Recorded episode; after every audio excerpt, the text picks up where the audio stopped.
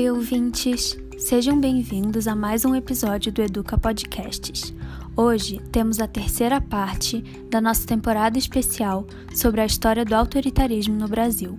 O convidado de hoje é Olavo Barreto. Olavo, entre os anos de 1964 e 1985, um período muito longo, houve a ditadura militar no Brasil. Como a anistia não resolvida no Brasil após a transição democrática, feita como reconciliação e não ruptura, contribui para a impunidade política, militar e policial com os cidadãos cujos direitos são mais frágeis, principalmente os negros. Além disso, como o negacionismo atual em relação à ditadura agrava essa conjuntura? Então vamos lá. Com relação à ditadura militar, a gente tem estudos muito detalhados, eu diria que ah, acho que sem dúvida, sem dúvida nenhuma, o mais detalhado de todos é a Comissão Nacional da Verdade, feita ali no governo Dilma. É um documento muito extenso, com, com uma riqueza de documentos também muito grande e depoimentos, inclusive de militares, de torturadores, de generais da época e tal.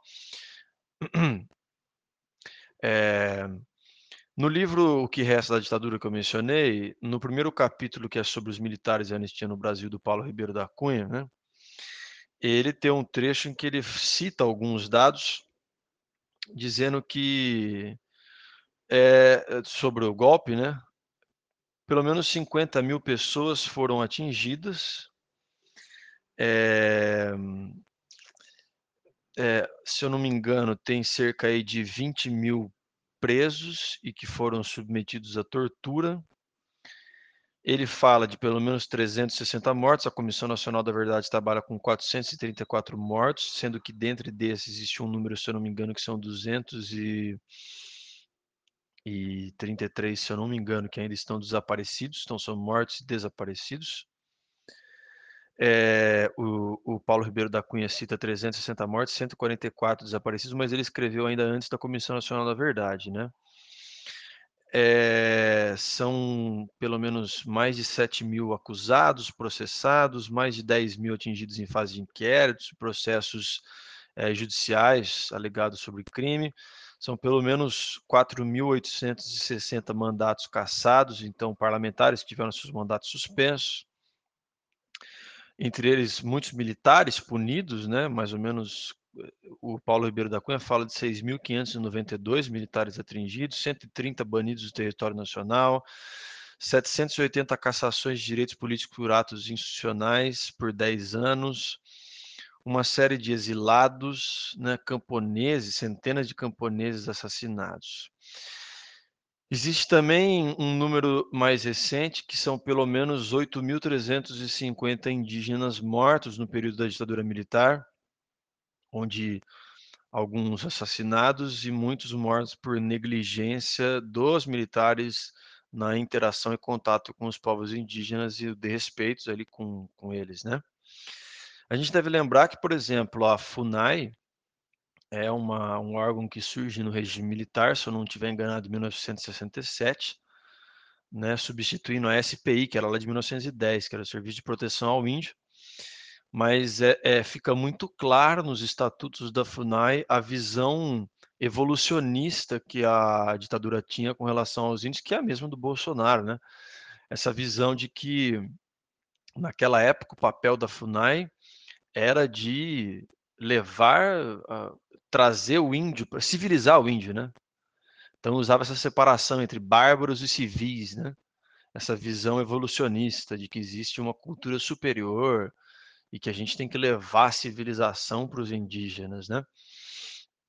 Isso persiste nessa visão do governo, de boa parte dos setores do governo de hoje. É, então, esses são alguns números da ditadura militar. Tivemos, evidentemente, a censura aos órgãos de imprensa, é, é, o, o, o, serviço de vigilância, né, o SNI, o Serviço Nacional de Informações. A gente teve ali um grande articulador desses mecanismos de vigilância, que também que foi um grande articulador da ditadura, que é o Golbery Couto Silva, que muitas vezes a gente esquece de falar, né? Uma figura às vezes meio ocultada, mas que sem ele o regime não aconteceria como ele aconteceu. Então existia uma vigilância constante sobre os intelectuais, sobre os artistas, sobre o pensamento e as opiniões, né? É muito semelhante. Eh, eh, todo regime autoritário faz isso, né? E é, e é também um passo para se converter para um totalitarismo. Se a gente lê lá o 1984 do George Orwell, ele fala muito da polícia das ideias, né? A grande ambição não era só saber o que as pessoas estavam fazendo, mas o que elas estavam pensando. Porque ele tem até um termo que ele chama também de pensamento crime, né? É, é, é, é, é muitas vezes no pensamento que começa o crime, não no ato, na ação. Depois posso tentar citar mais alguns dados. E aí, baseado num trabalho que eu escrevi recentemente, num ensaio, né? A gente tem alguns dados relativos à situação dos negros no Brasil de hoje, que eu vou citar aqui num outro áudio para a gente poder trabalhar os áudios seguintes. Então vamos lá. Bom, é, existe um, um, um, um database, né, um, um aporte de dados feito por alguns professores nos Estados Unidos. Eu encontrei na internet por vários professores de diferentes universidades americanas, chamado Slave Voyages, né, que mostra uma série de dados mais detalhados, desde nomes de escravos até valores, cifras da época, números que, de escravos transladados, aí, evidentemente capturados né, involuntariamente para as Américas. Então, vou citar alguns números, eles são diferentes dependendo da fonte de dados. É, esse é baseado nos dados que eles trouxeram, com bastante detalhes, é, com relação. Eles mostram, inclusive, quantidade de escravos capturados, que chegaram vivos, os mortos durante o translado. Eles citam que no Brasil, no período de 1501 a 1875, foram é, pelo menos, então alguns trabalham com números maiores, muito maiores do que esse, totalizaram ali é, 3.519.909 escravos, onde é, 3, mil, 3, perdão, 3 milhões 519 mil escravos, 909, e é, foram capturados e desembarcaram 3 milhões 169 mil 124. Mas, de novo, a gente deve procurar também outras fontes, tá bom? É, a gente tem um período de, digamos assim, de escravidão formalizada basicamente por 380 anos, praticamente, um pouco mais do que isso.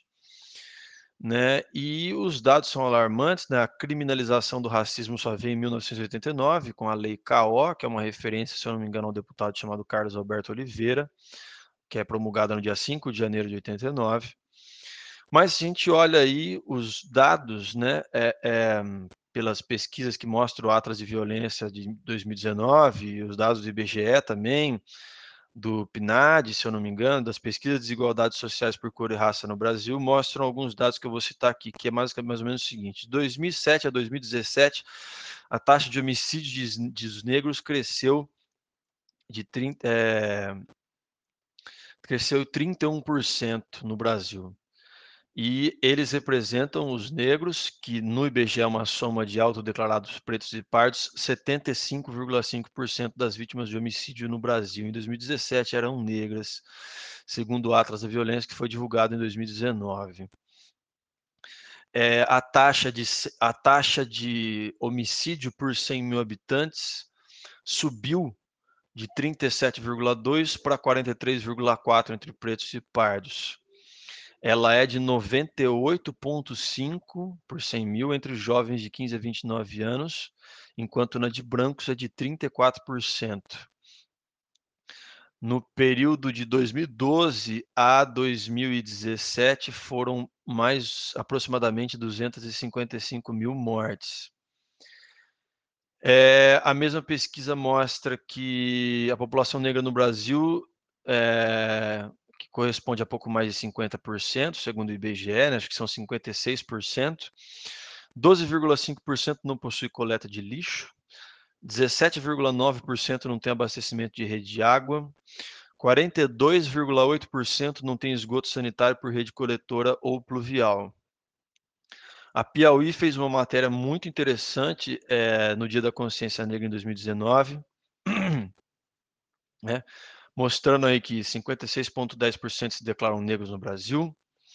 Destas, 19,2 milhões se assumem pretos, enquanto 89,7 milhões se dizem pardas. A nossa população carcerária segundo os dados do PNAD, que é a Pesquisa Nacional por Amostra de Domicílios, mostra que um pouco mais de 60% da população carcerária é de negros. 54,9% da força de trabalho do país é de negros e 64,2% de desempregados. Então, do percentual de desempregados, 64% são negros. E o curioso também, um dado extremamente alarmante, esses dados com certeza subiram na pandemia, né? É que a informalidade do trabalho, portanto, os trabalhos não registrados, é de maioria negra também, e gira em torno de 47,3%. E interessante, uma pesquisa feita pelo Instituto Etos mostra que somente 4,9% dos negros ocupam cargos administrativos nas 500 empresas com maior faturamento no Brasil. Se a gente fizer uma comparação de renda, a renda per capita entre pretos e pardos girava em torno de 934 reais, enquanto a dos brancos é de R$ 1.846, uma diferença de 912 reais. Lembrando que atualmente o valor do salário mínimo é de 1.045 reais. Tá? No que diz respeito às taxas de pobreza, pobreza 15,4% dos brancos viviam com menos de 5 dólares e 50 por dia no Brasil, enquanto o percentual de pretos e pardos que, que viviam com esse valor correspondia a 32,9%. Na extrema pobreza, que são valores que correspondem a menos de 1 dólar e 90 por dia, o percentual de brancos que, que vive com menos de, vamos colocar aí 2 dólares por dia, é de 3,6%, enquanto de negros é de 8,8%, segundo o IBGE. Nas questões com relação a, aos cargos políticos, negros ocupam 24,4% dos deputados federais e 28,9% dos estaduais. Nas eleições municipais, corresponde a 41,1% dos eleitos na última eleição, né? E um dos campos mais desiguais é o campo da magistratura, onde é, os dados do Conselho Nacional de Justiça mostram que 14,2% de magistrados pardos e 1,4% de pretos em 2013, que foi o ano que eu, que eu, o ano que eu tive acesso aí de, de, de, de informações coletadas. É, e as taxas de analfabetismo são muito maiores entre os negros do que entre os brancos. Entre os negros ela está na casa dos 9%, entre os brancos o 3,9%. E segundo os dados do Banco de Monitoramento de Prisões do Conselho Nacional de Justiça, também de uma matéria que está vinculada no Geão do Globo de 17 de julho de 2019, mostrou uma população carcerária no Brasil aí de 812.554 presos, onde desses 41% ainda aguardam julgamento e 64% corresponde a negros. É, a gente tem muitas coisas disponíveis também em um programa da ONU Brasil, lançado em 2017, chamado Vidas Negras. Lá a gente encontra bastante dados também. Então, são alguns dados extremamente alarmantes. Lembrando também que é, é, é, o único dado assim mais, digamos assim, positivo é que a gente tem recentemente um dado publicado mostrando como as cotas raciais foram importantes, mostrando uma participação dos negros no ensino superior que ultrapassa a casa dos 50% do público de ensino superior, o que é um dado a ser comemorado, né? Mas sobre isso eu também falo depois. Então, depois da exposição desses dados, a gente pode problematizar algumas questões baseado nas perguntas que me foram feitas. Então, vamos lá, vou tentar. É, deixo os dados como pano de fundo para a gente ver que o quadro é muito alarmante no que diz respeito à situação dos negros no Brasil e, a, e a, a, aos dados da ditadura também. Lembrando que são dados do período da ditadura, e a gente vai tentar ver como que eles se refletem nos dias atuais. na sociedade brasileira, evidentemente que para as minorias, colocando em ênfase aqui a situação dos negros no Brasil e da mulher negra no Brasil. Bom, como a gente está falando também de autoritarismo, tem um livro que é muito bom, que é do Steven Levitsky, Levitsky Steven Levitsky do Daniel Ziblatt, que são professores de Harvard, né? Que ficou bastante pop aí, que é aquele Como as Democracias Morrem. Se a gente for ler Como as Democracias Morrem, é, se eu não me engano, lá na página 32, eles estão preocupados com uma questão, né, que é como identificar se existe um perfil do autoritário, agora sem mencionar o viés psicanalítico que nós falamos no áudio anterior. Ele se baseia num trabalho de um cientista político alemão chamado Juan Linz, é, nascido em Weimar, né, é, e que eles, a partir do que o, o, o do que o, o Lins desenvolve, eles montam um quadrante com quatro características é, fundamentais do perfil de autoritários. É um estudo que o Lins faz nos anos 70 e eles aprimoram agora depois nos anos depois na segunda década dos anos 2000. E ele diz o seguinte: são quatro elementos fundamentais, mas esses elementos, cada um deles, são quebrados em outros, né? Então eles colocam assim, tabela, eles fazem uma tabela com os quatro principais indicadores do comportamento autoritário. O primeiro, que eles fazem uma comparação com diversos indivíduos julgados como autoritários. Né? O primeiro deles é a rejeição das regras democráticas do jogo. Né? O segundo é a negação da legitimidade dos oponentes políticos.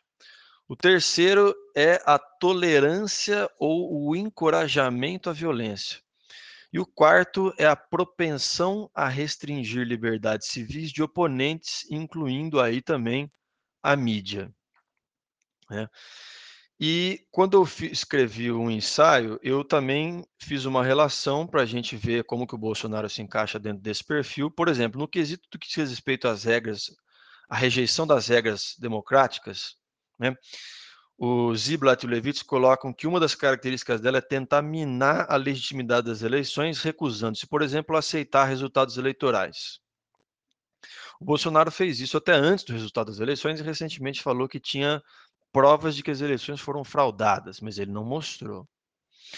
No que diz respeito à negação da legitimidade dos oponentes, o Ziblatt e o Levitz colocam que é, é, os autoritários costumam afirmar que os seus rivais constituem uma ameaça à segurança nacional ou ao modo de vida predominante. Então, lembremos que nessas eleições tivemos a todo momento uma demonização do que chamam de esquerda e do estilo de vida, da família tradicional brasileira, dos valores cristãos, judaico-cristãos que formaram o Brasil, segundo os bolsonaristas. No ponto 3, que é a tolerância ou encorajamento à violência, é, casa com o bolsonarismo quatro pontos. O primeiro, laços com gangues armadas, forças paramilitares, milícias, guerrilhas ou outras organizações envolvidas em violência ilícita. A gente tem visto aí cada vez mais indícios de um envolvimento muito forte com as milícias por parte da família Bolsonaro. Segundo, patrocinam ou estimulam eles próprios, os seus partidários, ataques de multidões contra oponentes. Vimos durante as eleições e temos visto durante a pandemia, e não só durante a pandemia, mas a participação de autoridades políticas em movimentos contrários a instituições democráticas, como, por exemplo, o STF e o Congresso. E a ciência. Outro, endossaram tacitamente a violência de seus apoiadores, recusando-se a condená-los e puni-los de maneira categórica. A gente viu isso muito e temos visto por parte do ministro da Justiça. Recentemente veio à tona aí um documento de vigilância de intelectuais, professores, alguns veículos de imprensa, do, é, sobre, o, sobre o rótulo de antifascistas, né?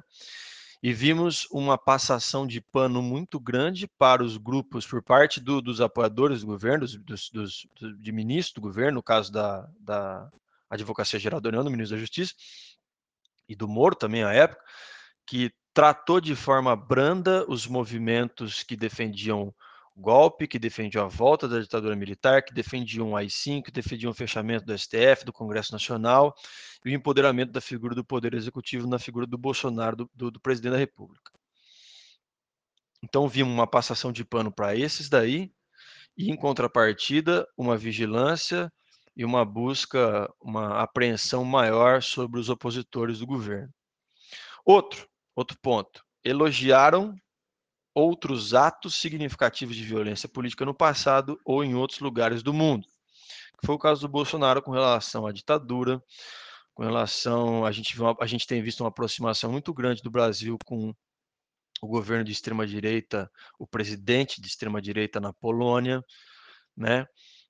Que, que temos visto aí o, o ministro Ernesto Araújo elogiar e falar tacitamente elogiando o, o presidente da Polônia, que eu não lembro agora o primeiro nome dele, é o Duda, né, como ele é conhecido, que é uma da, um membro da extremíssima direita atual que está no poder na Polônia, promovendo é, ações contra os homossexuais, contra as minorias, é, é, promovendo ações em prol também do que eles chamam de valores da família tradicional, valores cristãos, enfim.